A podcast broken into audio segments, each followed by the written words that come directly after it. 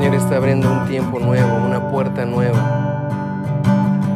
Él quiere que podamos entrar en donde Él está, que podamos morar en donde Él habita. Bienvenido a este tiempo, bienvenido a un tiempo en donde Él va a hablar a tu corazón.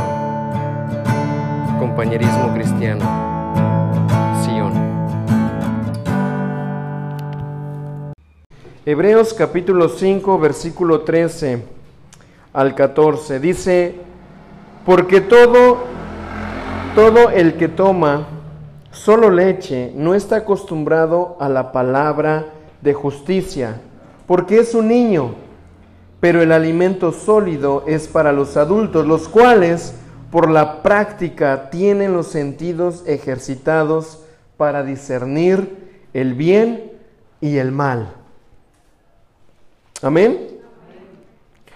Eh, hoy, quiero, hoy quiero que podamos estar atentos a lo que el Señor va a estar hablando, porque hace un rato eh, podía, podía, podía leer qué era, era lo, que, lo que se refería en la palabra a, a lo que es el mes en el cual estamos nosotros empezando a vivir. Estamos en el mes de noviembre, ¿verdad que sí? Hoy es el primer día del mes, del mes 11, del mes de noviembre.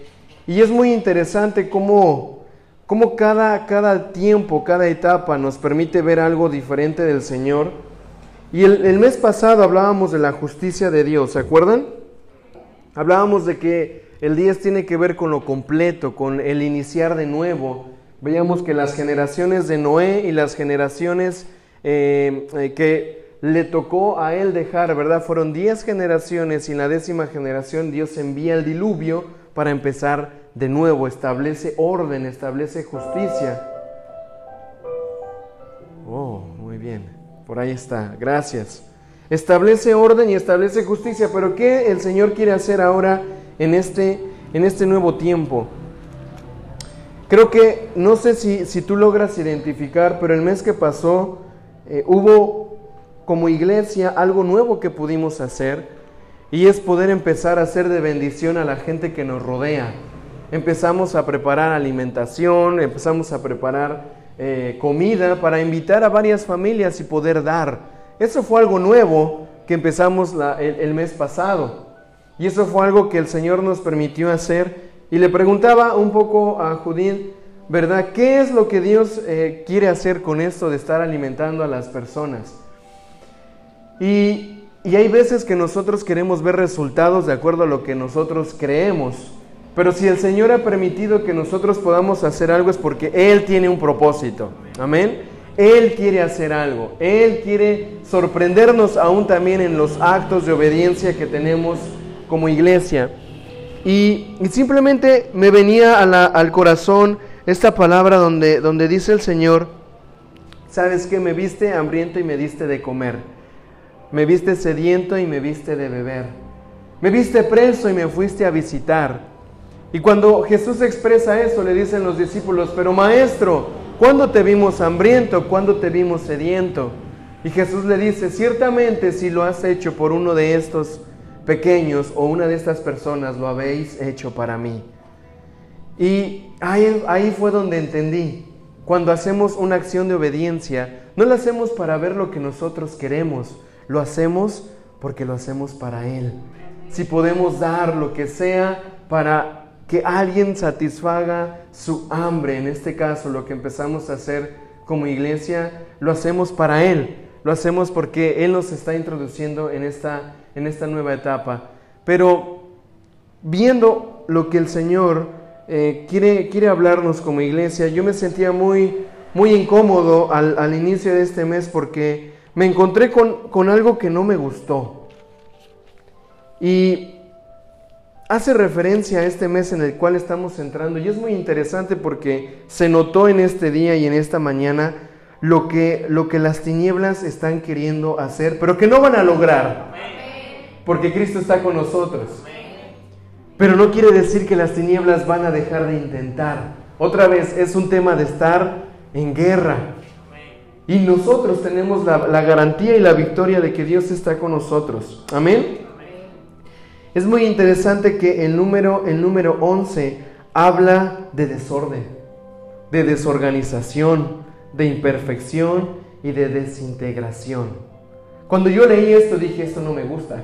Siempre estamos acostumbrados a ver que hay algo, hay algo bueno, ¿verdad? Lo que Dios eh, está queriendo meternos.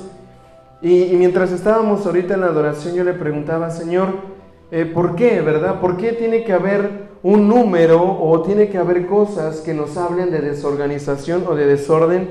Y hay varias partes en la palabra en donde eh, permite ver esto, porque si 10 es un número completo, si le agregas uno, ya está, ya está desorganizado, ya está desalineado. O 12 que habla de gobierno menos uno, ya está también eh, en desorden. Y, esto es algo que, veía en varios, varias, eh, varias citas. Está en Génesis 36, eh, nos habla un poquito de cómo hubo 11 jefes de Edom. Empieza a hablar de Jacob. Jacob tenía 11 hijos, ¿se acuerdan? 11 hijos y, cuando viene, viene el otro hijo es cuando empieza a haber plenitud. Había una, cierta referencia en cuanto a este número. Once años había reinado Joacín cuando Nabucodonosor eh, desintegró Jerusalén. Era, el año 11 del gobierno de este rey cuando viene eh, Babilonia a conquistar el pueblo de Israel. O sea, hay algo que va a querer venir a desordenarnos a desalinearnos. Y eso no es nuevo. ¿Sabes qué? A veces estamos acostumbrados a, a, que, a que todo nos va a salir bien. Y es que si estamos en Cristo, todas las cosas nos ayudan a bien, ¿verdad? Pero hace mucho veíamos el bien según quién, según el concepto de quién, el concepto tuyo o el concepto de Dios. Este tiempo de, de sacudir, este tiempo de, de desalinear algunas cosas, que, van a venir las tinieblas a intentar desorganizar o desalinear, es un tiempo que nos va a ayudar a bien. Porque ¿cuántos amamos a Dios aquí? Todos los que aman a Dios, todo ayuda a bien. Y aunque nuestro corazón se turbe un poco y a veces se desanime, no quiere decir que el Señor no nos va a dar la victoria. Yo creo que Dios nos está dando mucha, mucha victoria y, esa victoria tiene que ver con que Cristo sea más en nosotros, con que Cristo aumente en nosotros. Y si Cristo está aumentando en tu vida, vamos bien. Pero que no te sorprenda que en este tiempo van a venir cosas a quererte sacudir, a quererte desalinear, a quererte desorganizar. Es muy, muy interesante eh, cómo, cómo aún, ¿verdad? en, Hechos 2.14. Estoy haciendo una, lectura rápida, no es el enfoque que, que hoy el Señor nos va a hablar, pero es importante mencionarlo porque se notó, se notó una desorganización, se notó un sacudir hace un rato, pero también podemos ver que se nota la victoria que tenemos en el Señor. Y en Hechos 2.14 eh, nos habla de los 11 apóstoles. ¿Cuántos apóstoles eran al inicio? ¿Eh? Doce. ¿Y qué pasó con uno de ellos? Agarró una soguita, se encontró un árbol y se ahorcó, ¿verdad? Quedaron once. Había una desorganización. No estaban completos los llamados por Jesús. Y la iglesia entendió que no podía haber once. Tenía que haber uno más. O tenía que haber uno menos, pero no querían uno menos, querían añadir, ¿verdad? Querían crecer. Y es ahí en donde escogen a este eh, discípulo llamado Matías. Y se agrega uno más para que entonces el gobierno que habla del número 2 empezara a funcionar. Aunque si ustedes me preguntan eh, eh, si los... Bueno, voy, voy, a, voy a arreglar eso. Eran 11 discípulos y los discípulos echan suertes para ver a quién Dios iba a elegir. Obviamente eran personas que el Espíritu Santo estaba llenando. Pero pienso que si los discípulos se hubieran esperado un poquito más, ¿verdad? Y hubieran dejado que fuera Jesús quien añadiera al doceavo discípulo. ¿Saben de quién estoy hablando? De Pablo. Pablo mismo viene y se presenta a Jesús. Le dice, ¿por qué estás persiguiendo a mi iglesia. Tal vez si los discípulos hubieran esperado un rato, hubieran dicho, ¿verdad? El Espíritu Santo, ¿sabes qué? No echen suertes. Hay uno que Dios va a traer y es Pablo. para completar el gobierno de la iglesia. Entonces, aquí me deja ver cómo cuando viene la desorganización, viene algo que nos va a sacudir, muchas veces vamos a querer hacer algo en nuestras fuerzas. Y aquí estaba yo, tratando de hacer algo en mis fuerzas, tratando de que despegáramos en la adoración, tratando de que las cosas funcionaran, pero cuando las cosas empiezan a agitarse, es necesario que todo el cuerpo se active y funcione, despierte, levante su voz, entienda el tiempo en el que está y la atmósfera en la cual el Señor también nos está metiendo. Entonces, eh, va a venir un tiempo en donde vas a, vas a ser desafiado a querer actuar en tus fuerzas, pero te doy un consejo, deja que el Señor haga lo que tenga que hacer. Clama y dile, Padre, me siento sacudido, Padre, me siento amedrentado por lo que está viniendo, siento la presión, siento la frustración, pero Señor, levanto mi voz y te pido, ayúdame, porque siento que esta batalla la estoy perdiendo. ¿Se vale pedir ayuda? Dice el Señor, clama a mí y yo te responderé. ¿Por qué viene el clamor? Porque lo necesitamos a Él. Tú clamas cuando ya te ves debilitado, cuando ya te ves desalineado, cuando hay algo que está queriendo venir a mover tu vida del alineamiento que Dios tiene para ti. Señor, empiezo a clamar. Padre. ¿Se acuerdan que hablamos que cuando el Señor se quiere encontrar contigo va a mostrar diferentes caras, verdad? Va a venir el león, va a venir el rey, va a venir el siervo, va a venir de acuerdo a la necesidad que tú tengas o al clamor que venga a tu vida es como el Señor se va a presentar delante de ti. Entonces ya nos queda claro que está viniendo un tiempo en donde vamos a estar siendo sacudidos. Y sabes qué, alégrense, no por eso aparte, alégrense porque el Señor está con nosotros. Alégrense porque Él va a estar sosteniéndonos. Y Jesús dijo, ¿verdad? Eh, en el mundo tendréis muchas aflicciones. O sea que no era que no las íbamos a tener pero confiad en mí, porque yo he vencido al mundo. ¿Cuántos estamos con el que ha vencido el mundo? Amén. Yo creo esa palabra y, quería empezar con esto, porque solamente los que están entendiendo esta parte son los que van a poder o vamos a poder eh, entender la atmósfera en la cual el Señor nos está queriendo introducir. Como iglesia es importante que seamos una iglesia despierta en la atmósfera del Espíritu. Amén. La semana pasada hablábamos de que somos casa es espiritual, gracias. Casa espiritual. Somos espíritu y por lo tanto nuestra morada, lo que somos, lo más importante es nuestro espíritu. ¿Sí? Siento mucho que no haya subido el audio de la siguiente de la semana pasada pero eh, se me olvidó esto. Pero ya, ya hoy vamos a, vamos a tratar de subir esta parte, pero eh, hablando desde ahí, ¿verdad? Y dándole continuidad a que si Cristo es nuestra roca, amén. Y en Él edificamos casa espirituales porque el Espíritu es la prioridad en nuestras vidas. ¿Qué es la prioridad? El Espíritu. Yo soy Espíritu. Di conmigo, soy Espíritu. Y si soy espíritu, tengo que ver lo espiritual, tengo que conocer lo espiritual y tengo que ejercitarme en lo espiritual. Producción, por favor, la que sigue. Gracias. Hoy vamos a, vamos a estar revisando y hablando lo que es ejercitando los sentidos espirituales. Tú y yo tenemos sentidos espirituales. ¿Ok? No nada más es algo que, se habla. Eh, ok, cuéntame, ¿verdad? ¿Cuáles son tus cinco sentidos?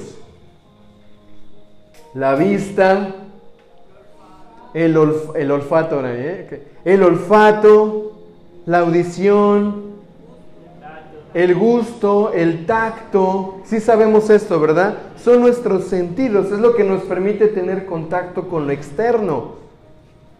Si yo tengo buena visión, buena vista, yo sé lo que estoy mirando hacia dónde voy. Si tengo buen oído, ¿verdad? Puedo aprender, puedo desarrollarme, puedo conocer lo que me rodea. Si tengo buen tacto, ¿verdad? Puedo palpar las cosas, puedo leer, todo. Todos tus sentidos están diseñados para que conozcas tu entorno, conozcas y te relaciones con lo que hay alrededor de ti. Si eso es en nuestra parte carnal, nuestra parte humana, también nuestro espíritu tiene sentidos que van a, a conocer lo que espiritualmente, en la atmósfera espiritual, se está moviendo. ¿Me van siguiendo? Tenemos ojos espirituales que van a ver parte de lo espiritual y lo van a percibir y van a decir, aquí hay algo. Tenemos oídos espirituales que nos van a permitir conocer y escuchar la voz de Dios. Vamos a poder palpar las cosas en el Espíritu. ¿Alguna vez has sentido cuando el Señor está cerca de ti cómo se estremece tu, todo tu ser?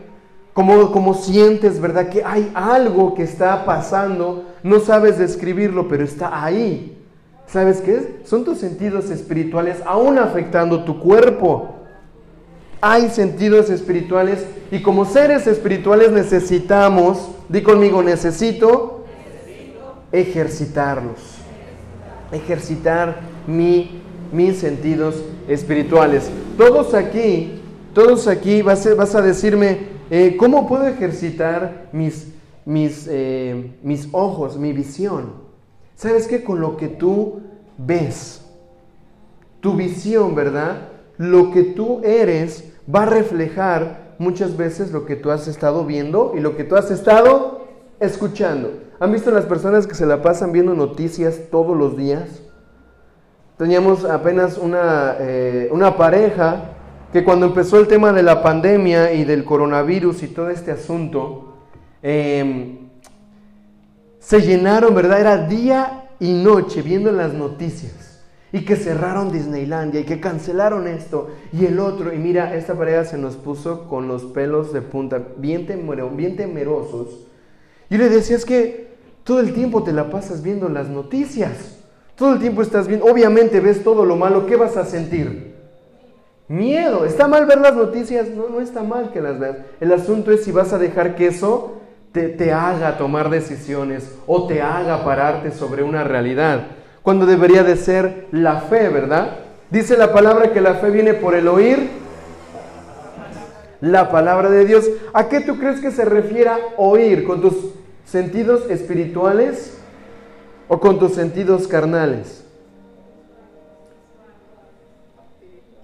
Espirituales, porque hay mucha gente que ha escuchado de la palabra, hay una universidad en México que tiene un escudo grande que dice, y conoceréis la verdad y la verdad os hará libres. Pero ¿sabes qué? No tienen ni idea de lo que significa eso. Ellos creen que la verdad es el conocimiento, lo que ellos puedan aprender ahí, lo que ellos puedan desarrollar su carrera, sus aptitudes y todo eso. Esa es la verdad. A ver un rato, no porque la escucharon, ya entendieron en el espíritu qué significa conocer la verdad.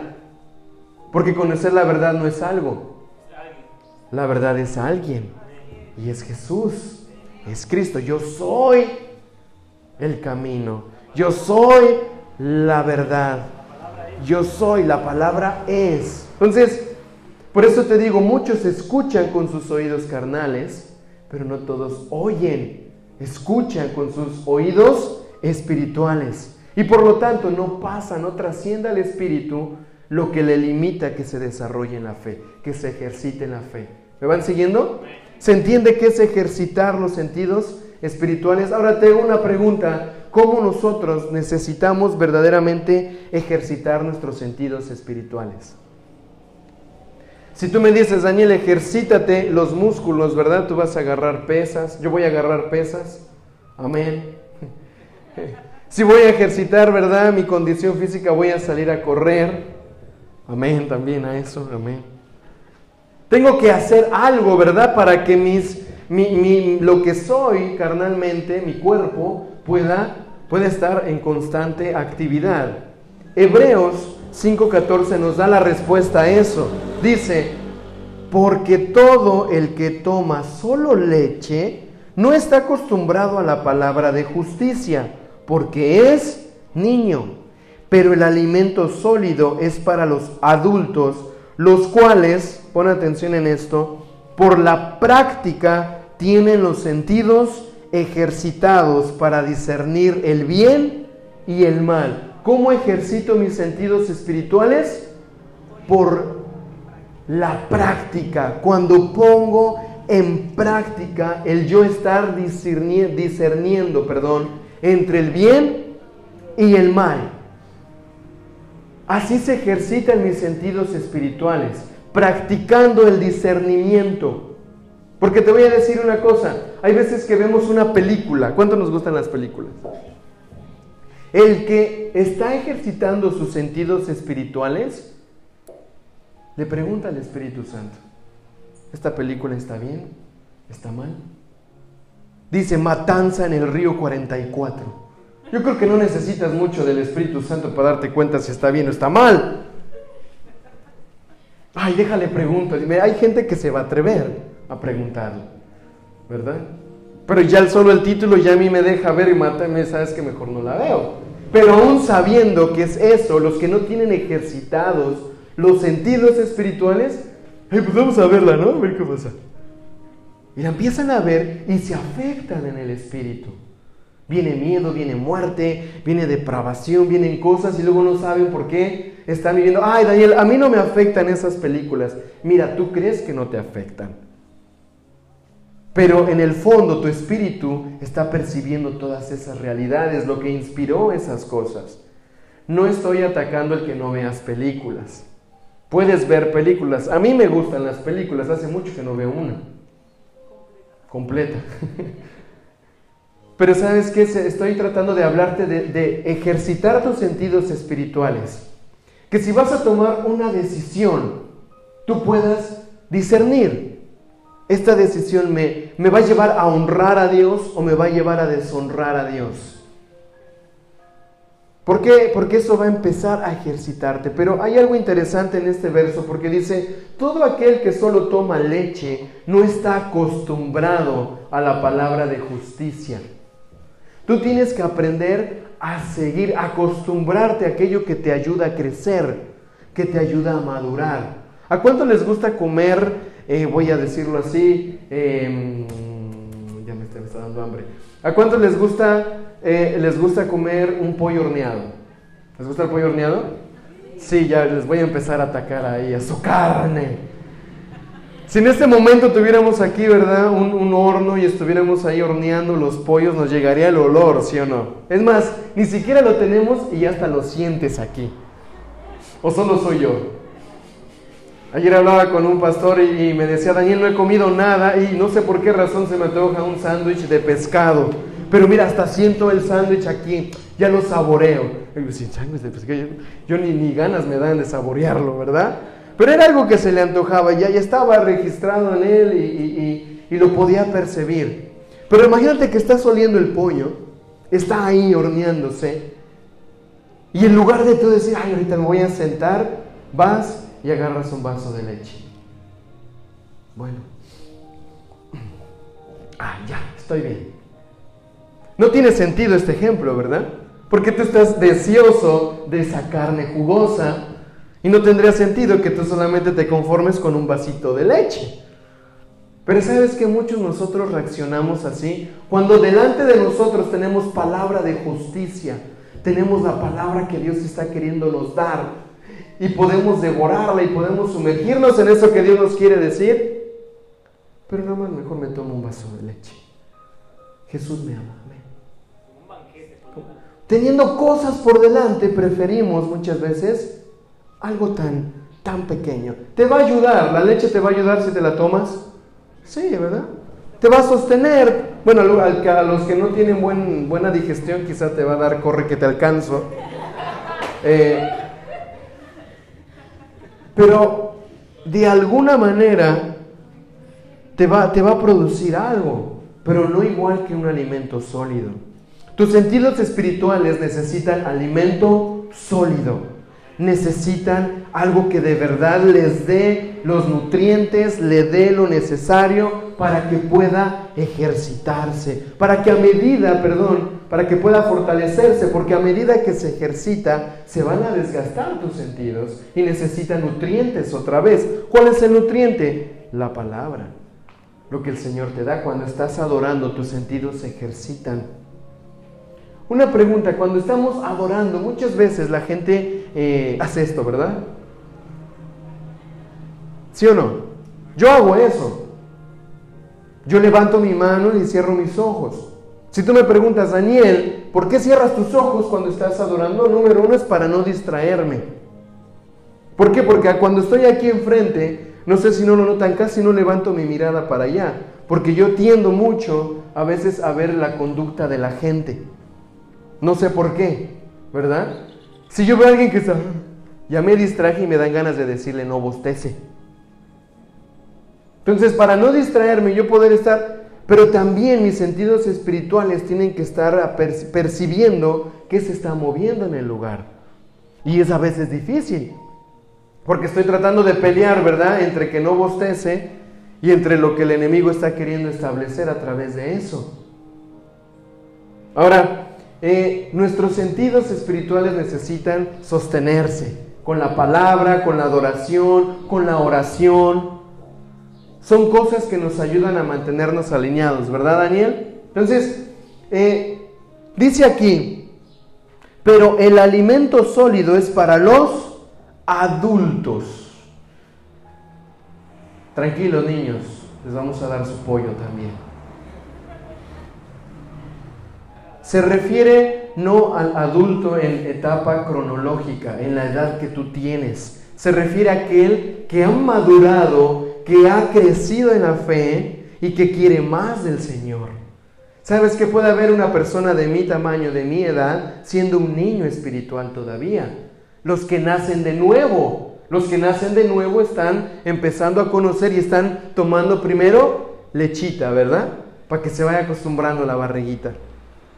Pero va a crecer y después ya no le va, le va a satisfacer la leche, va a querer el alimento sólido. Te hago una pregunta. ¿En dónde te quieres quedar? ¿Como un niño que se conforma con lo, inicial, lo esencial? ¿O un adulto que va madurando? Porque el adulto que va madurando en la fe va conquistando más. Va, va generando más victorias. ¿Por qué? Porque tiene tanto de Dios, tiene tanto de la fe, que ya, ¿verdad? En este caso, si vemos a Belén aquí, Belén no se va a conformar eh, Belén ahorita dice, si me traen un juguete, un dulce, es feliz. Pero ya en mi caso es así, o hay un niño más grande, un joven, ¿verdad? Vamos a poner un joven aquí, ¿verdad? Si, tiene una tablet, un iPad, es feliz. Dale un jugo, dale un juguete, un, dulce, el, que es más joven va a decir, no, no, gracias, hasta te lo va a despreciar. Pero dale algo que le llame la atención, sí, eso sí. ¿Por qué? Porque ya quieren algo mayor. Lo mismo pasa con nosotros cuando somos niños espirituales. A veces estamos satisfechos con cosas esenciales, pero mientras vamos creciendo, nuestro deseo de Cristo debe ser mayor. Di conmigo, mi deseo de Cristo debe ser mayor. No te conformas nada más con estar una sola vez en la iglesia, leyendo un verso, escuchar un audio. Quieres más de Cristo. Un amigo publicaba algo muy interesante y decía, hoy tengo algo muy importante que hacer, pasar tres horas leyendo la palabra de Dios. Y yo de repente dije, qué presumido, eso no se dice, eso se hace. Pero es que hay veces que muchos publican lo importante que hacen, ¿verdad? Hoy estuve trabajando con esto, hoy estuve haciendo esto, hasta yo hago eso algunas veces, ¿verdad? Hoy estuvimos dando un entrenamiento aquí, Miren lo que estamos haciendo. Si es importante lo quieres mencionar, ¿por qué no mencionas también lo importante que es para ti leer la palabra? Hoy estuve haciendo algo importante. ¿Por qué? Porque a veces consideramos que no es tan importante. Entonces, vemos que los sentidos espirituales se pueden ejercitar. Amén. Todos mis sentidos se pueden ejercitar a medida que yo empiezo a discernir, ¿verdad? Hacer eh, a hacer ese análisis de ver si es algo bueno para Dios o es algo malo para Dios. El cuerpo tiene sus sentidos y el espíritu tiene los suyos. Y aquí hay una lista bien grande que yo no sé si nos alcance a, revisarla toda. Eh, pero aquí habla muy claramente estos pasajes de la Biblia de cómo los sentidos espirituales reaccionan y cómo Jesús estuvo hablando mucho de lo que es el Espíritu. Vamos a, voy a agarrar algunos versos y voy a pedirles a algunos de los que están aquí que me ayuden a buscar Mateo 26, 41. Otra persona, ok, Mateo 26, 41, eh, allá atrás está Nicauri, Marcos 2, 8, Evelyn, Hechos 19, 21, José Luis, Juan 4, 23, eh, Ruth, Vamos por uno más, uno más. Primera de Corintios 14, 15. Arodi. Otro más, otro más. Segunda de Corintios 4, 13. Yomeris. Ok. Otro más, otro más. Es que ya levantaron la mano. Eh, Colosenses 1.8. No, ya, ya, ya, ya, se están emocionando. Si no, muy bien, yo sé que quiere, hay más versos más adelante. Muy bien, ¿quién tiene Mateo 26, 41? Amén. Léalo fuerte, hermana.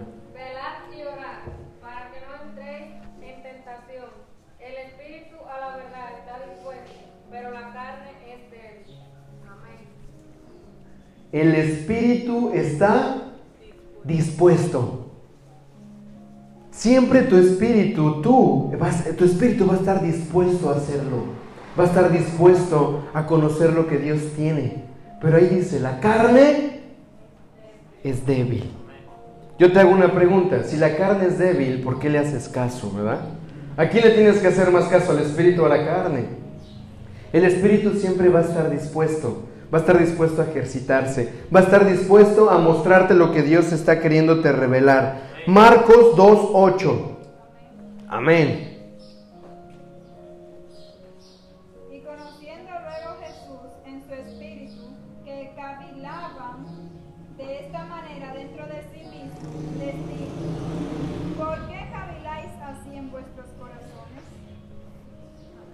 Y conociendo luego Jesús en su espíritu espíritu, en donde Jesús se dio cuenta de lo que había en los corazones de las personas que comploteaban con él. En su espíritu, él lo sintió, él lo vio, su espíritu lo reconoció. ¿Alguna vez te ha pasado que dices, no sé por qué, pero presiento, siento, como que no me da, ¿verdad? No me cuadra, como que algo no está bien. ¿Te ha pasado? Esa intuición, eso viene del espíritu. Hay veces que puedes intuir, de tu espíritu puede percibir tanto lo que te va a producir algo bueno como aquello que te puede dañar. Como que presiento, como que siento que algo no está bien. Es tu espíritu, tu espíritu está despierto, tu espíritu está ahí.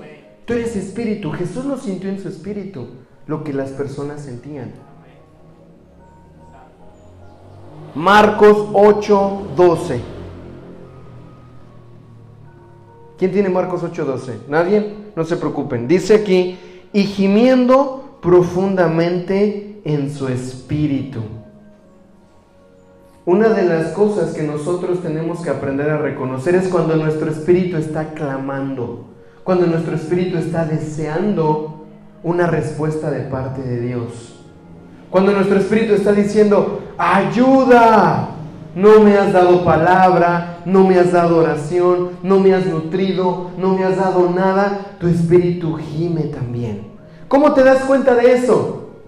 Cuando te empiezas a enojar de todo, cuando crees que nada te sale bien, cuando te empiezas a frustrar, empiezas a estar ansioso, ansiosa, tu, tu espíritu está gritando, tu alma lo siente, tu cuerpo empieza, de verdad, y te empiezas a, ¿qué, qué pasa? Sabes que tu espíritu está diciendo, necesito, estoy gimiendo, quiero escuchar de quién es mi Señor. Amén. Juan 4, 23. Ahí voy, ahí voy, voy por partes. ¿Quién tiene Juan 4, 23? Amén. Mas la hora viene y ahora es cuando los verdaderos adoradores adoran al Padre en espíritu y en verdad, porque también el Padre tales adoradores busca que le adoren. Amén. El Padre está buscando adoradores que lo adoren en espíritu y verdad.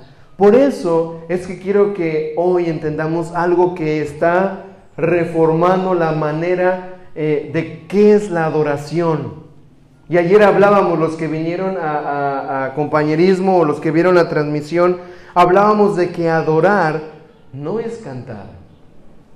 Cantar es cantar. Y algunos lo hacemos mal y otros lo hacen bien.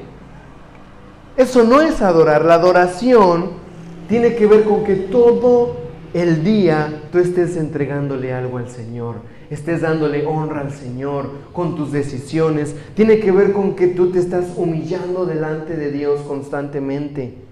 Porque, ¿qué pasaría si ya, bueno, ya terminó el tiempo de oración y entonces, ¿qué vas a hacer después? O sea, ¿ya dejaste de adorar?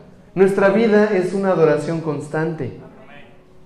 Nos han metido la idea por muchos años que la adoración únicamente es una canción. Una canción rápida o una canción lenta. Pero sabes que el cantar te ayuda a conectarte con Dios. Honra a Dios, ¿sí o no? Pero después de que dejas de cantar, ahorita en este momento seguimos adorando. ¿Por qué? Porque estamos absorbiendo de Dios, estamos quitando cosas que creíamos, ¿verdad? Que eran, eran de bien, pero estamos empezando a querer traer cosas de Dios a nuestras vidas. Estás quitando lo que tú eres para que sea Dios poniendo cosas en tu corazón. Eso es adorar. Estás entregando un sacrificio. Hoy veniste aquí, hiciste un sacrificio.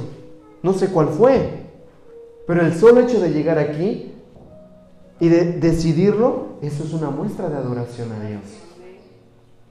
Entonces el Padre está buscando adoradores en espíritu y en verdad. No está buscando show, no está buscando artistas, está buscando adoradores. Ahora voltea con la persona que está a tu lado y dile, tú y yo somos adoradores. Somos adoradores. Sé que en algunos ya están medio vacías aquí, algunos espacios. Somos adoradores. No es, óyeme bien, no es que alguien solamente tiene el don de adorar. Tendrá una voz bonita y sabrá tocar. Pero adoradores somos todos, porque todos tenemos algo que entregarle al Señor. Todos tenemos algo que darle al Señor. Es una mentira, ¿verdad? Cuando alguien dice, bueno, yo nada más, ¿verdad? Yo me dedico a la adoración. Pues qué bueno, hermano, si no, Deberías de hacer eso, deberías de funcionar en eso, aunque no cantaras bonito, aunque no tocaras bien un instrumento, de ahí no se basa la adoración. Todos somos adoradores, todos somos salmistas, todos podemos entregarle una adoración a Dios. Amén. Sigo. ¿Quién tiene Hechos 17:6? Nadie. Muy bien. Su espíritu fue provocado viendo la ciudad llena de ídolos. Este es Pablo. Pablo llegó a una ciudad y dice que su espíritu fue provocado. Los sentidos espirituales de Pablo vieron muchos ídolos en ese lugar y su espíritu lo provocó. ¿Qué le provocó? Le provocó ver, ¿verdad? No nada más el ídolo ahí colgado, le provocó ver en el espíritu todo lo que ese ídolo estaba causando en ese territorio. Vio la realidad espiritual. Yo te hago una pregunta, hay veces que nosotros vemos cualquier cosa, ¿verdad? Y creemos que es insignificante. El asunto es, ¿qué está causando eso? ¿Qué impacto espiritual está causando esto? Cuando nos metimos a, orar y ayunar por este tema de la diosa Tabei, ¿verdad? En Sosúa, muchos dicen, pues es que es parte de la cultura, el, rescate de los corales. Entonces no es solamente es una piedra, eso no hace nada, ni, ah, eso, no hace nada, espérate. Es que no es ver nada más eso, es ver qué impacto espiritual está queriendo traer aquí.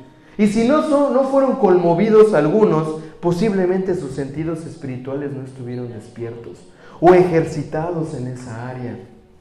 ¿Por qué? Porque los nombres traen identidad. Los nombres cargan en sí mismo ya algo espiritual. Si yo me llamo, porque así me llamo, Daniel, mi nombre significa Dios es mi juez. ¿Qué me hago yo queriendo hacer justicia por mis propias manos? Tengo que dejar que sea Dios trayendo justicia. Ah, pero eso no hace nada. No, sí hace. Sí hace. Porque ¿qué pasa cuando una persona, verdad, en este caso se llama Daniel, y le dicen el piojo? ¿Ah? Porque de chiquito tenía piojos, entonces, eh, perdón que diga eso, pero para que suene medio extraño.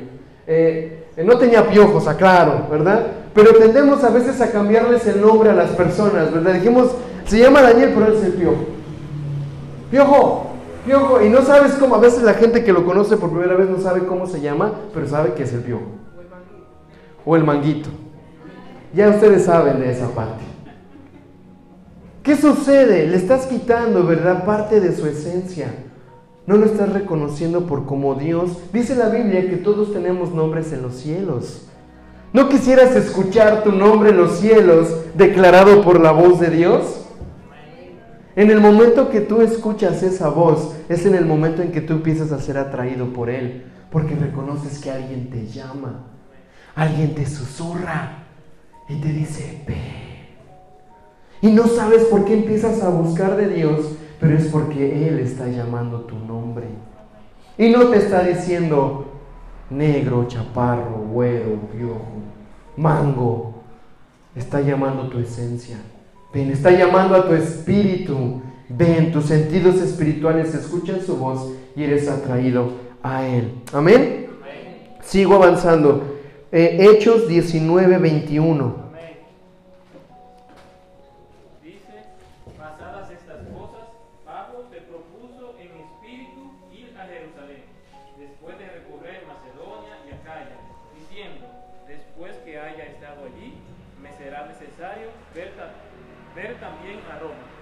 Amén. ¿En dónde se propuso Pablo ir a Roma? en el espíritu.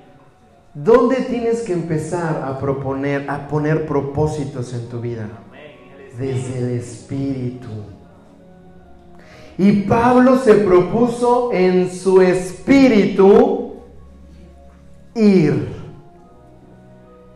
A veces nosotros proponemos las cosas más desde nuestro intelecto o de- desde, desde nuestra emoción. ¿Qué pasaría si nos propusiéramos desde el espíritu? Veríamos resultados espirituales, tendríamos frutos espirituales y las cosas las veríamos de diferente manera.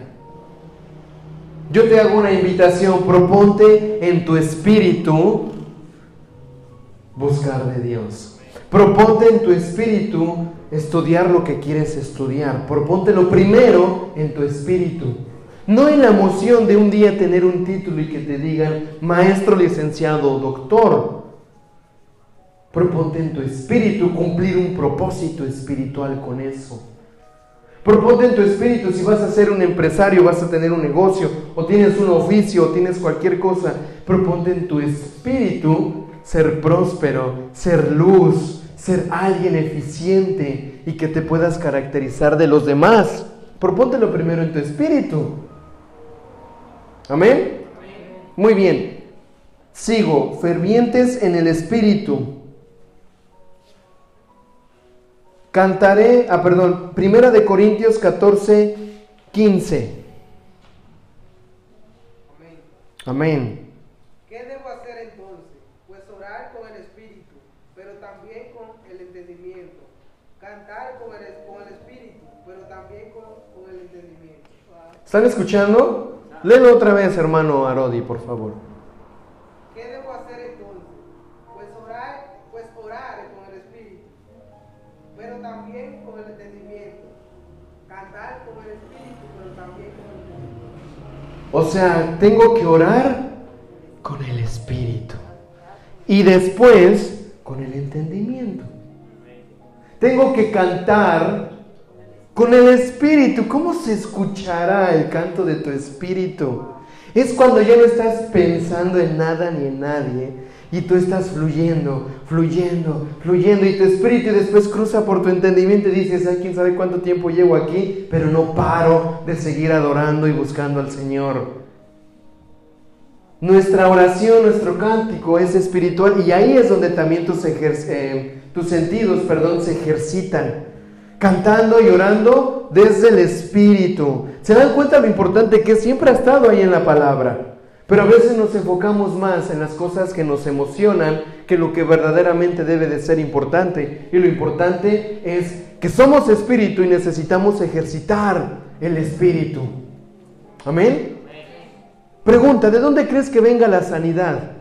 ¿Qué Dios quiere sanar primero?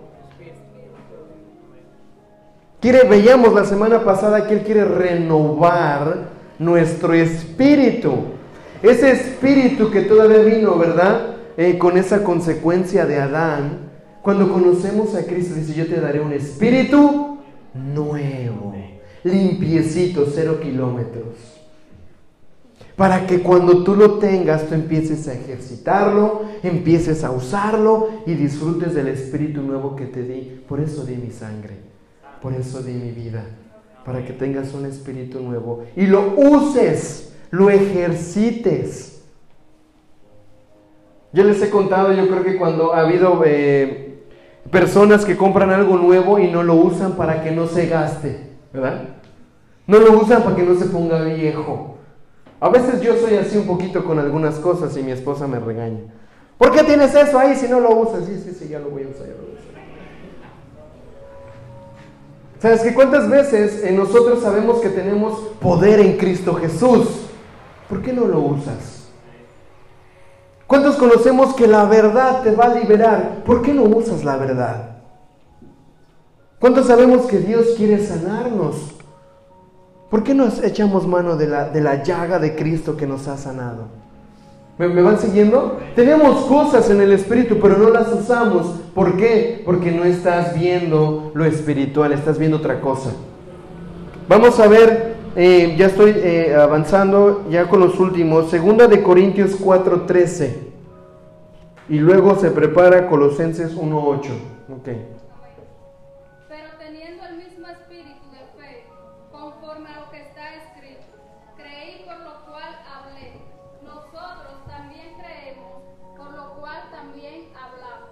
Amén.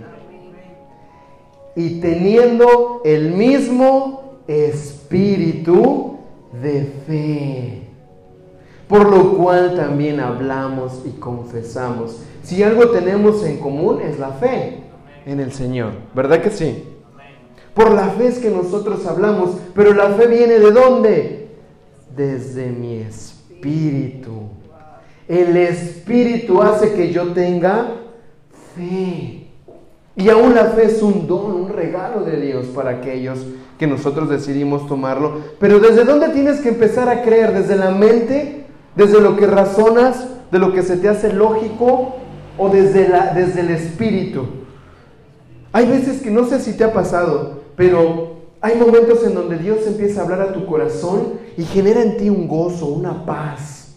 Empiezas a entender algo nuevo en tu vida y dices, wow, no lo había entendido de esta manera y te lleva a un nuevo nivel o a una nueva realidad. ¿Sabes qué? En el espíritu tu fe se activó tanto que te hizo crecer.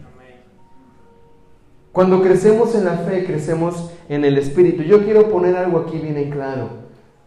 Muchas veces la iglesia en los últimos, en los últimos tiempos ha basado su crecimiento espiritual o en la fe por la cantidad de gente que hay. Cuando el crecimiento inicial debe ser la calidad del espíritu de los que están en esa iglesia. ¿Cómo está su espíritu de fe? ¿Está recargado en la fe? Ahora, ¿está mal que haya mucha gente? No está mal, pero está mal si es gente, ¿verdad?, que no tiene ese espíritu de fe para verdaderamente tomar lo que Dios quiere darles en ese tiempo y para esa iglesia.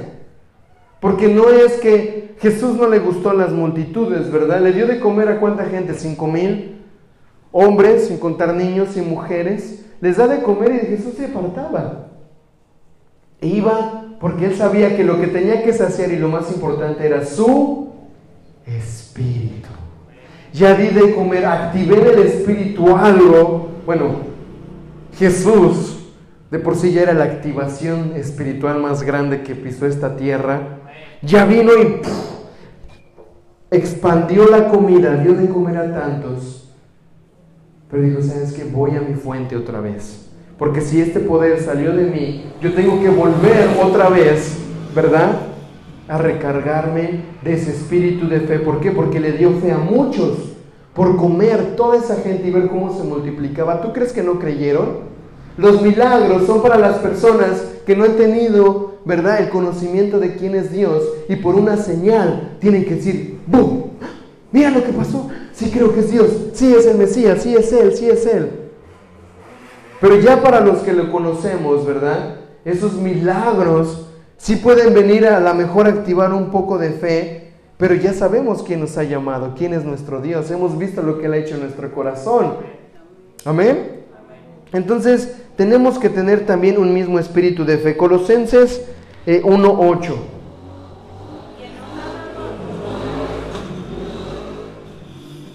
quien nos ha dado a conocer de su amor en el Espíritu.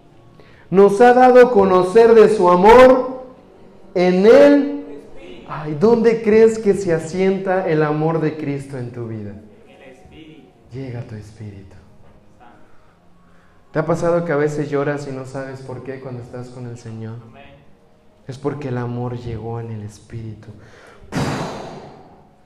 Y tu, alma, tu carne no lo pueden contener, que lo único que haces es, pero Padre, ¿qué es esto? Es porque el amor de Dios llegó a tu espíritu. Porque empezó a establecerse ahí como una roca y empezó a fluir, a fluir. Y recorrió tus, tus, eh, tus emociones, tus sentimientos y después no te contienes. Si no te ha pasado eso, dile Señor, asienta tu amor en mi espíritu. Siembra tu amor en mi espíritu. Hay muchos que creen y ven el amor de Dios desde su mente. Porque Dios me amó y es que, a ver, a veces no es concebible. ¿Cómo es que el amor de Dios tuvo que venir, verdad, Él a dar su vida por mí? ¿Cómo, cómo es que eso es el amor? Porque el amor muchas veces lo hemos entendido como sentimentalismo, pero el amor es el que da su vida por rescate de muchos. Amor es sacrificio, amor es entrega. Amor no es que yo sienta bonito. Eso es egoísmo. Estás con alguien porque tú te sientes bien. Pero amor es cuando digo, yo me sacrifico. Yo no, yo no busco lo mío. Yo quiero buscar, ¿verdad? Que la persona que Dios me ha dado, en este caso el amor matrimonial, ¿verdad? Yo renuncio a quien yo soy para que ella pueda ver mi amor. Yo muero a quien yo soy para que ella pueda darse cuenta que vivo para ella. Y ahora lo que antes decía que era mío, no es mío, es de ella. ¿Me, me- me van siguiendo? Para Dios, nosotros tenemos que entender que nuestro amor en el Espíritu es constantemente entregar, y aún hay una parte de la Biblia, sacrificios espirituales. Entonces, creo que nos queda claro, ¿verdad? Con todos estos versos, cuántas cosas nuestro espíritu puede hacer si lo ejercitamos. Nos disponemos en el Espíritu, conocemos desde el Espíritu, gemimos en el Espíritu, adoramos en el Espíritu, somos provocados en el Espíritu, nos proponemos, somos fervientes, cantamos, oramos desde el Espíritu. Si estás vivo es porque tienes y eres Espíritu. Por eso es importante que la iglesia despierte en esta área espiritual. Amén. Y dejemos de separar a veces las cosas. Entonces, tenemos que entender que la comunión con la esfera espiritual no se, no se efectúa en la mente con la parte emotiva, sino con el espíritu. Producción. Next. Lo leo otra vez. La comunión con la esfera espiritual no se efectúa con la mente ni con la parte emotiva, sino con el espíritu. ¿Quieres saber qué está sucediendo a tu alrededor? Deja de razonarlo. Deja nada más de, de- de- de- basar lo que sucede en tus circunstancias por las emociones y métete en el espíritu. ¿Qué está sucediendo? ¿Qué está pasando? ¿Hay problemas económicos en la casa?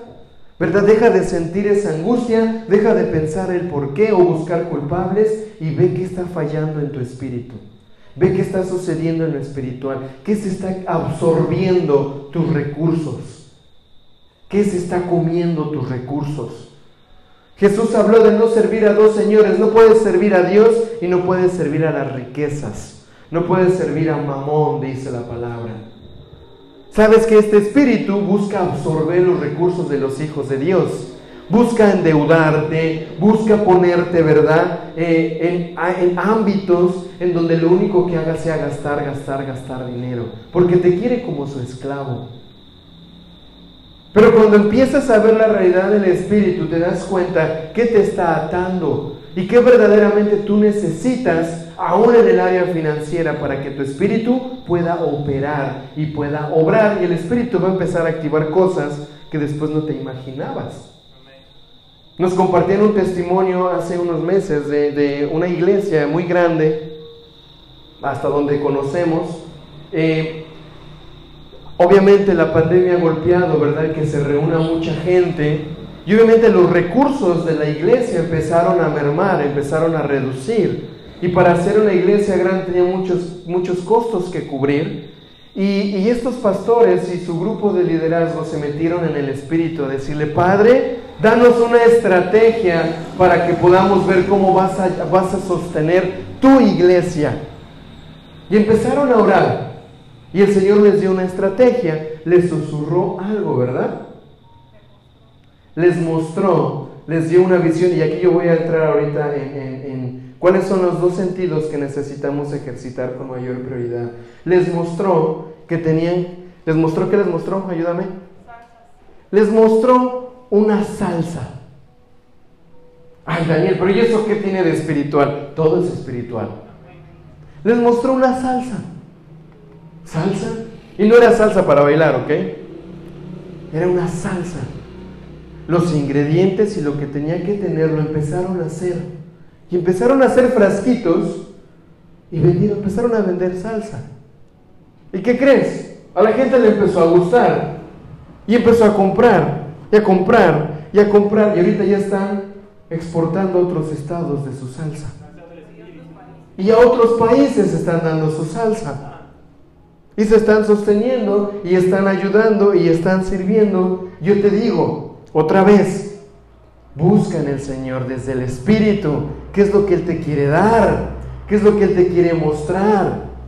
Porque si lo queremos ver con nuestra mente o con nuestras emociones, vamos a fallar. Y ya hemos intentado muchas cosas con nuestras fuerzas, ¿sí o no? Deja de intentarlo con tus fuerzas empieza a ejercitar tus sentidos espirituales. El Señor te va a dar estrategias. Amén. Traguito de agua. Muy bien. Si el Señor pudo hacer eso con esta, con esta iglesia, el Señor puede hacerlo contigo. Y ha habido muchas, muchas cosas que el Señor ha mostrado que parecen irracionales, pero cuando el Señor está ahí, el Señor te va a respaldar. Amén. Entonces dejemos de ver las cosas con la parte emotiva y empecemos a verlas con el espíritu. Hebreos 5:11, dos versos antes del primer verso que leímos, dice, acerca de esto tenemos mucho que decir y difícil de explicar por cuanto os habéis hecho tardos para oír. Di conmigo, escuchar. Otra vez, escuchar. escuchar. De nuevo, escuchar. El principal sentido espiritual que tienes que ejercitar y activar hoy es el oído. Es el que tú puedas aprender a escuchar lo que Dios está queriéndote hablar. ¿Por qué? Porque aun cuando, cuando somos bebés y en el vientre de nuestra madre nos hemos gestado, el primer sentido que se activa en el cuerpo del bebé, ¿cuál crees que es? El oído. Ahora, todo eso es un reflejo de lo que somos. ¿Cuál es el primer sentido que tenemos que ejercitar? El oído, el escuchar. ¿Por qué? Porque cuando empiezas a escuchar la voz de Dios, dice, dice Jesús, mis ovejas oyen mi voz y me reconocen. Los que somos hijos de Dios vamos a empezar a reconocer la voz de Dios. Cuando tengamos que caminar a derecha y el Señor nos diga, alto, sus ovejas oyen su voz y dicen, ok, no. O por el contrario, que te diga, avanza, los que estamos ejercitados en escuchar la voz de Dios, ¿qué hacemos? Avanzamos. Pero los que no, aunque le diga alto y avanza, están. Mira el abanico. por poner un ejemplo. Por eso el sentido más importante a desarrollar es nuestro oído. Y hoy el Señor está abriendo los oídos de muchos de ustedes. Hoy el Señor no nada más está peleando para salvar tu vida, está peleando para que dejes de ser tardo para escuchar y empieces a oír lo que en la atmósfera espiritual se está moviendo. Y dejes de ser un espectador y pases a ser una persona que escucha, que ve, que está activada, que empieza a percibir lo que Dios está haciendo. ¿Quiénes son los tardos para oír? Los que se la pasan hablando más que escuchando. Yo te voy a hacer una pregunta. Cuando estamos orando, ¿verdad? Eh, y te voy a poner este ejemplo para que me entiendas. Muchas veces oramos, oramos, oramos. Padre, te pido por favor que tú me ayudes. Padre, en nombre de Jesús. Padre, Padre, Padre. Padre, Padre, Padre, Padre. Padre. Amén. Y ahí, la dejamos. Espérate. Si vas a orar, no nada más es que tú te la pases hablando, sino que también tomes un tiempo y empieces a escuchar lo que tu Padre también te quiere decir. Porque si vamos y le decimos, Padre, ayúdame en el trabajo, ayúdame en la escuela, Señor, guárdame, protégeme, haz esto, haz el otro.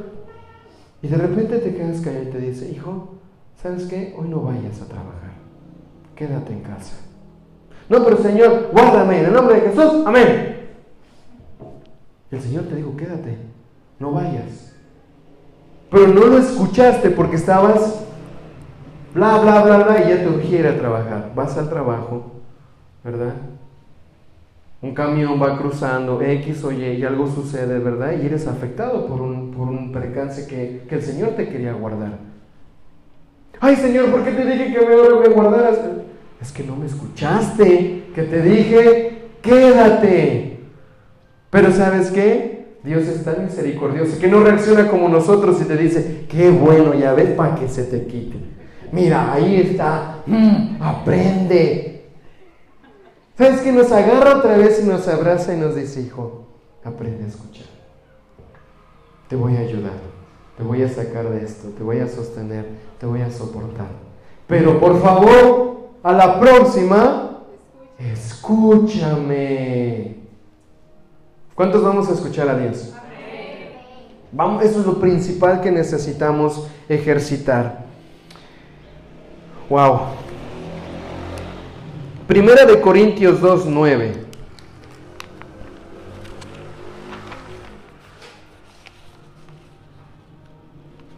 Amén. Vamos a leerlo juntos porque son varios versículos. Primera de Corintios 2, 9 y vamos a leer, vamos a seguir derecho hasta el capítulo 3 y verso 9. Dice así, no lo tengo aquí al frente ahora, pero vamos a escuchar. Dice, dice aquí, sino como está escrito, cosa que ojo no vio, ni oído oyó, ni han entrado en el corazón del hombre, son las cosas que Dios ha preparado para los que le aman. Este versículo nos deja ver varias cosas. Primero, dice, cosa que ojo no vio, ni oído oyó, ni ha subido al corazón del hombre, son las que Dios ha preparado para los que le aman. Está hablando de que no se trata de ver las cosas con tus ojos terrenales o carnales, oír con tus oídos carnales o con tus emociones, cosa que no has visto con tus ojos naturales. Son las cosas que Dios ha preparado para que las veas con tus ojos espirituales. Cosas que no ha ido hombre en este plano terrenal, son las que Dios tiene preparado para decirte en la atmósfera espiritual con tus oídos espirituales lo puedas escuchar. ¿Me van siguiendo? Son las que Dios ha preparado para ti. Lo que no ha venido a tu ojo, a tu, a tu oído naturalmente, va a venir a tu oído y a tu ojo espiritual. Si yo empiezo a ejercitar mi sentido espiritual, empiezo a ejercitar mi oído, es porque también después de eso, por consecuencia, mi visión también va a empezar a ejercitarse. Porque si te dice camina, pero no ves, ¿verdad?, para dónde vas a caminar, ahí hay un problema. Tanto el oído como la visión van conectados. Estos son los dos sentidos más importantes que tenemos que aprender a ejercitar. Y hoy vamos a orar para que el Señor abra tus oídos espirituales, abra tus ojos espirituales y empieces a ver la dimensión en la cual tú fuiste formado, tú fuiste creada y en la cual Dios está queriéndonos llevar a que podamos desarrollarnos o podamos crecer. Amén. Dice, cosas que ojo no vio ni oído yo, ni han entrado al corazón del hombre, son las cosas que Dios ha preparado para los que le aman. Pero Dios nos las reveló por medio del Espíritu, con E mayúscula, está hablando de su Espíritu, porque el Espíritu todo lo escudriña. Y cuando dice que el Espíritu lo escudriña es porque ahí no necesitas usar la mente, es el Espíritu Santo el que te confirma. Dice el verso 11, porque entre los hombres ¿Quién conoce los pensamientos de un hombre sino el espíritu del hombre que está en él? Asimismo, nadie conoce los pensamientos de Dios sino el espíritu de Dios. Y nosotros hemos recibido no el espíritu del mundo, sino el espíritu que viene de Dios para que conozcamos lo que Dios nos da gratuitamente. Acceder a la atmósfera espiritual y ejercitar tus sentidos espirituales es gratis. Es gratis. ¿No te gusta ese precio? ¿Qué pasa cuando dicen gratis? Ta, ta, ta. ¡Oh! Es gratis. ¿Por qué cuando te digo es gratis el acceso al espiritual? Es gratis. ¿Sabes qué? Alguien ya lo pagó por ti y por mí. Alguien ya pagó ese precio para que tú y yo pudiéramos acceder a ese, a ese mundo espiritual. Y fue Jesús. Y lo único que dice, ¿sabes qué? Es gratis. Solo abre tus ojos, abre tus oídos, ejercita tu espíritu. Ya yo pagué todo. Disfrútalo, conócelo, vívelo. Amén. Dice el 14, perdón, el 13, de lo cual también hablamos, no con palabras enseñadas por sabiduría humana, sino con las enseñadas por el Espíritu, combinando pensamientos espirituales con palabras espirituales. Ah, ¿tengo pensamientos espirituales también? Oh, yes. Sí, tengo pensamientos espirituales. ¿Y quién crees que conoce estos pensamientos? Cristo. Y el problema de la iglesia muchas veces es que ha querido, y, de, y de otras ciencias, es que ha querido corregir la conducta del hombre, cómo el hombre actúa. El problema no es lo que hace, el problema es lo que es. ¿Me van siguiendo? Tu problema muchas veces no es lo que haces, tu problema es quién eres, qué hay en tus pensamientos. ¿Sabes que yo puedo agarrar la guitarra o puedo agarrar otra cosa y decir, yo hago yo esto y mostrar, mostrar, mostrar que soy alguien que ama a Dios? ¿Sabes que eso después no va a tener peso ¿verdad? Si me enfoco solo en hacer, en hacer, pero en verdad no soy espiritual, no pienso desde la perspectiva espiritual. Lo que maquino en mi mente son cosas más carnales que espirituales. Pero lo enmascaro para que no se dé cuenta o no mire lo que verdaderamente hay en mi espíritu. Eso es muy peligroso y yo te animo a que despiertes y tengas cuidado en esta área. Dice, pero el hombre natural no acepta las cosas del Espíritu de Dios porque para él son necedad y no las puede entender porque se disciernen espiritualmente. En cambio, el que es espiritual juzga todas las cosas, pero él no es juzgado por nadie. Porque ¿quién ha conocido la mente del Señor para que le instruya?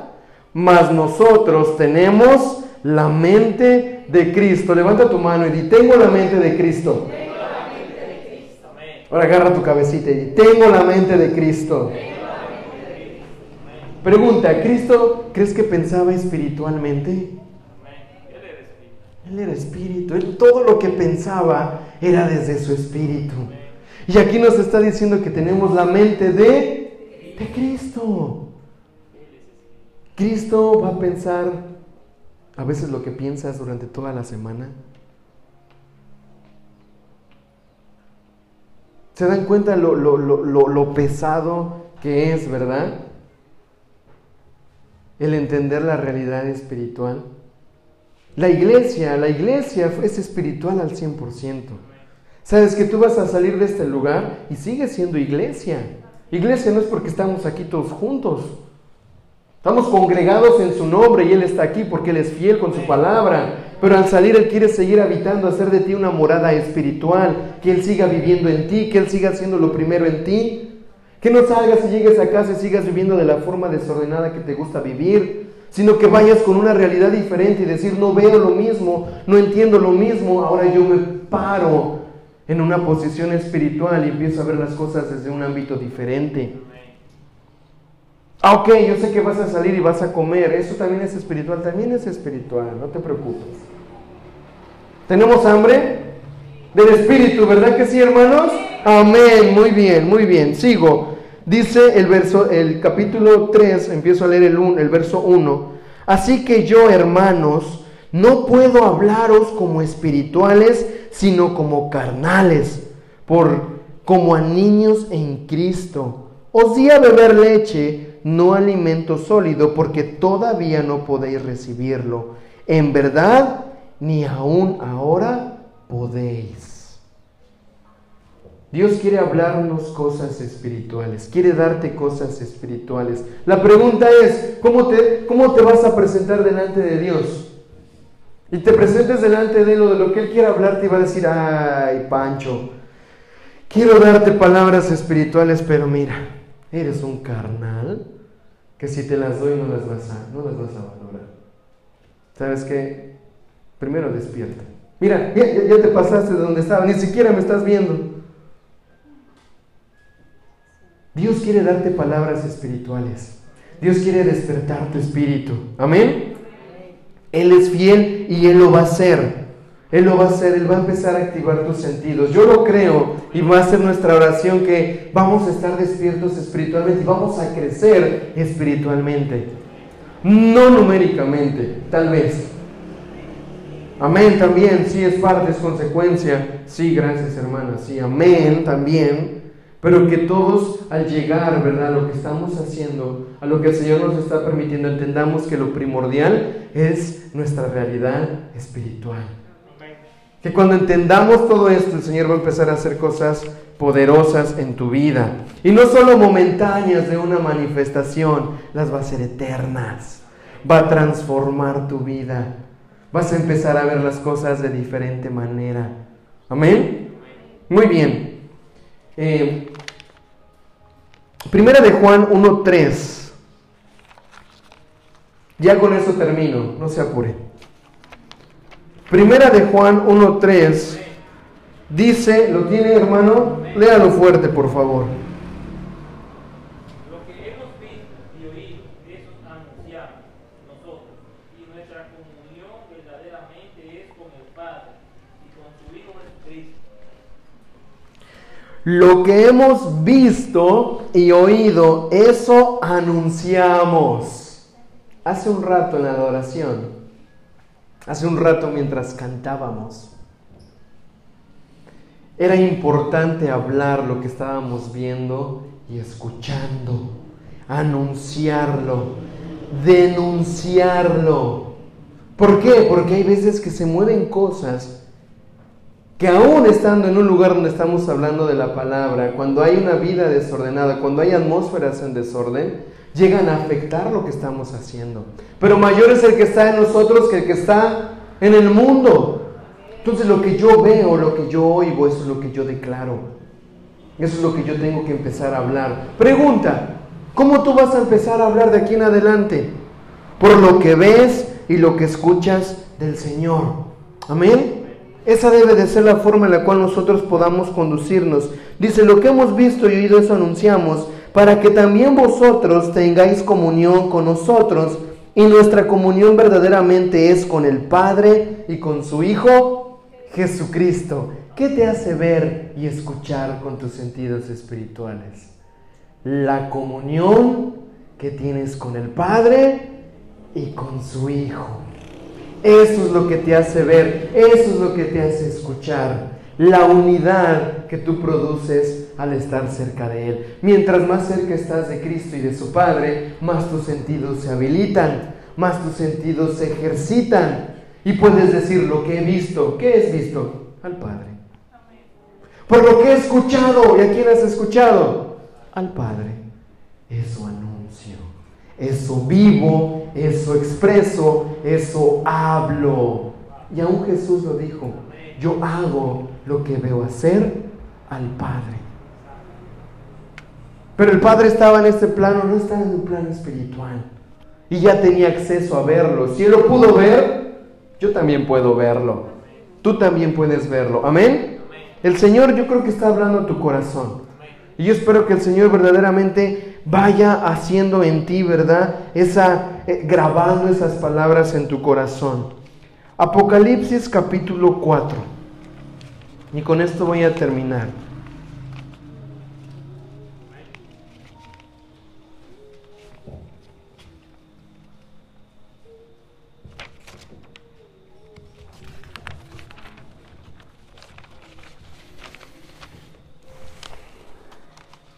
Amén.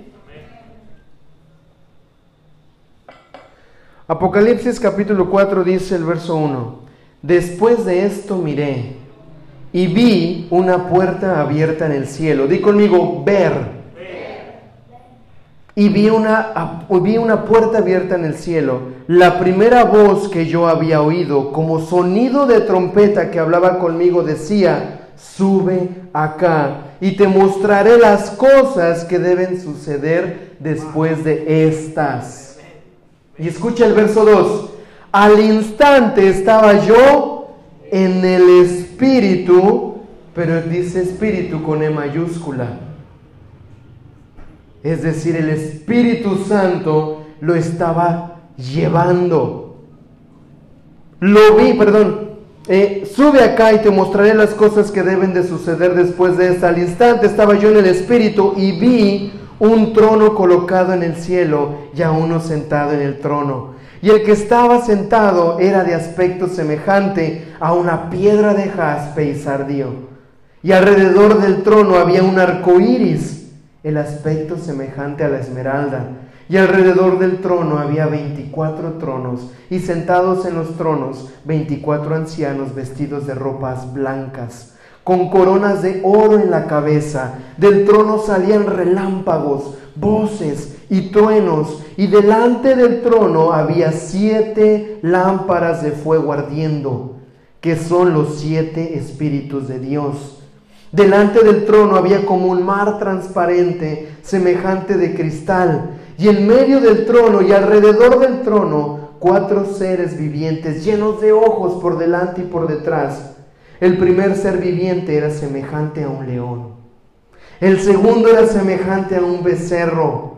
El tercero tenía un rostro como el de un hombre. Y el cuarto era semejante a una águila volando. Y los cuatro seres vivientes, cada uno de ellos con seis alas, estaban llenos de ojos alrededor y por dentro, y día y noche no cesaban de decir, Santo, Santo, Santo es el Señor, el Todopoderoso, el que era, el que es y el que ha de venir. Y cada vez que los seres vivientes dan gloria, honor y acción de gracias al que está sentado en el trono, al que vive por los siglos y los siglos, los veinticuatro ancianos se postran delante del que está sentado en el trono y adoran al que vive por los siglos de los siglos y echan sus coronas delante del trono diciendo, digno eres Señor Señor y Dios nuestro, de recibir la gloria, el honor y el poder, porque tú creaste todas las cosas y por tu voluntad existen y fueron creadas. ¿Pudiste ver algunas cosas mientras leíamos? 24 seres, relámpagos, luz. Tu espíritu lo percibe. Tu espíritu se da cuenta que esta es una realidad él es santo, el cielo está constantemente escuchando esta voz. Santo, santo, santo es el Señor. Juan lo vio. Una voz escuchó que dijo, sube acá y mira. El Señor te quiere mostrar cosas. El Señor te va a mostrar cosas. El Señor va a hacer sonar su voz y te va a decir, ven hijo, ven hija y te voy a mostrar. ¿Y qué regalo tan más grande será que te pueda mostrar dónde Él está y cómo Él está? Y que lo único que te puedas decirle es, santo, santo es el Señor. No necesito nada más, te necesito a ti, Padre. No quiero nada más, quiero estar contigo. Por eso el salmista decía, mejor es un día en la casa de Dios que mil fuera de Él, porque Él también lo vio. Él también lo escuchó. No quiero estar mil años lejos de ti, déjame un día contigo, que eso, que eso es lo, lo que necesito. Amén. El Señor va a despertarte. Estate atento. Van a venir cosas, como había hablado al principio, que te van a querer desalinear o desorganizar. Pero ¿sabes cuál va a ser tu arma? Escuchar y ver lo que el Señor te quiere decir. No te amedrentes, no tengas miedo. No te desanimes, no te angusties. El Señor te va a hablar y te va a escuchar. Lo que tú tengas para decirle, pero también va a responder y tienes que estar atento a escucharlo. Amén. Vamos a ponernos de pie y vamos a orar. Y vamos a orar en esta dirección, en la dirección en la cual nuestros oídos necesitan quitar, ¿verdad? Se necesita remover ese cerumen, eso, esos tapones que a veces hay en nuestros oídos que no nos dejan percibir la voz de Dios.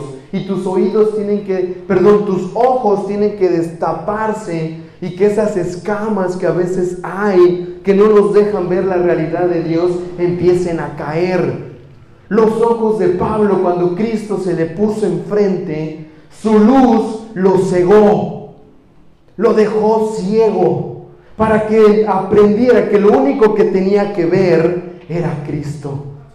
Y cuando viene su sanidad, caen escamas de sus ojos porque él iba a ver una nueva dimensión, una nueva realidad. Iba a dejar de ver su vida como la estaba viendo para empezar la nueva vida, a ver la nueva vida que Dios a través de Cristo le estaba dando. Amén. Vamos a orar, vamos a orar. Padre, en el nombre de Jesús, Señor. En este momento, Señor, queremos presentarnos delante de ti, Señor, reconociendo, Padre, que necesitamos activar nuestros oídos, necesitamos despertar nuestro espíritu, Señor. No queremos vivir más anclados, Señor, a un plano natural que nos esclaviza, que nos estorba, que pone condena, que pone peso en nuestras vidas, Señor. Lo único que queremos, Señor, es abrir nuestros oídos espirituales en esta mañana, Señor. Y hoy te pido, Dios, que puedas hoy, Señor, abrir nuestros oídos. Que hoy tú puedas destapar, Señor, nuestros ojos. Padre, que podamos, Señor, ver la realidad en la cual tú nos has creado, Señor, esa atmósfera del Espíritu. Y dile ahí donde estás, Padre, abre mis oídos.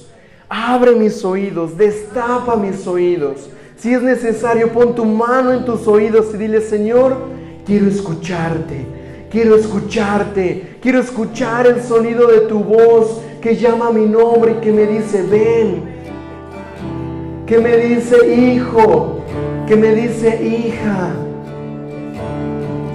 Padre, en el nombre de Jesús, te pido que los cielos, Señor, hagan resonar un estruendo en lo cual, Señor, nuestros oídos puedan ser destapados, nuestros oídos, Señor, puedan ser abiertos.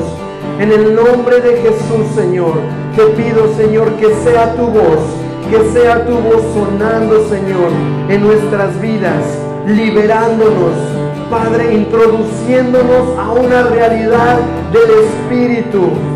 En el nombre de Jesús, a sonar tu voz a sonar tu voz. Que venga la frecuencia, Señor, correcta para que rompa, Señor, toda dureza en nuestros oídos y empecemos, Señor, a ser activados, a escuchar tu voz, Señor. En el nombre de Jesús, en el nombre de Jesús, se abren los oídos. En el nombre de Jesús, se caen las escamas de los ojos de aquellos que hemos estado cegados de aquellos que hemos estado viendo una realidad que no es Cristo. Abre, abre tus oídos, abre tus ojos Padre, yo creo, Señor, que hoy vas a empezar a despertar a una iglesia atenta a tu voz, Señor. Hoy se levanta una iglesia, Señor. Padre, que escucha, escucha el sonido de tu voz, que reconoce y discierne, Señor, el movimiento de tu Espíritu, Padre. En el nombre de Jesús. Y así como Jesús se presentó delante de esa niña que parecía estar muerta, que parecía estar sin vida, y dijo, Talita Kumi, levántate tú que duermes, levántate tú que estás ahí postrada, que estás acostada, levántate, levántate, porque no estás muerta, estás viva, dice el Señor, estás viva. Así que hoy, Señor, hacemos caso a tu voz y nos levantamos, Señor, al sonido de tu voz que nos dice, despierta, despierta tú que duermes, que te alumbrará Cristo, te alumbrará Cristo y verás su luz, verás su realidad, verás lo que Él tiene para ti, verás y conocerás que Jesús es el Señor, que Jesús es el Mesías, que Él ha venido, que Él es, Él fue y seguirá siendo tu Rey, tu Salvador y tu Redentor. Oh Señor, gracias porque tu palabra es fiel, porque tu palabra es viva y poderosa, Señor, y corta, penetra, Señor, como una espada de dos filos, quebrando, Señor, toda dureza de los corazones, quebrando, Señor, toda dureza de espíritu, Señor, quebrantando toda cadena que ha querido atar a tu iglesia, Señor. Se rompe por el poder de tu voz, por el poder de tu palabra, Señor. En el nombre de Jesús, Señor, en este momento, Padre, nosotros creemos, Señor, que tu voz empezando, Señor, a recorrer desde nuestros huesos hasta nuestros sistemas internos, Señor. Empieza a llenar lo que somos. Empieza a saturar, Señor, cada parte de nuestro ser y nuestros sentidos espirituales, Señor, empiezan, empiezan a ser, Señor, abiertos, empiezan a ser sensibles a ti, Padre. En el nombre de Jesús, hay una luz que se está moviendo en este lugar y es el sonido de la voz de Dios. Hay una luz que está recorriendo, buscando en quién, en quién depositarse, en quién meterse y se está introduciendo en algunos que ya han dispuesto su corazón a escuchar su voz y va a empezar a recorrer, a recorrer cada parte de tu vida. Va a empezar a confrontar, va a empezar a sanar, va a empezar a liberar, va a empezar a llevarte a una nueva realidad. Esa luz está aquí, esa luz es Jesús, el verbo hecho carne, el que era desde el principio y el que seguirá siendo en la eternidad.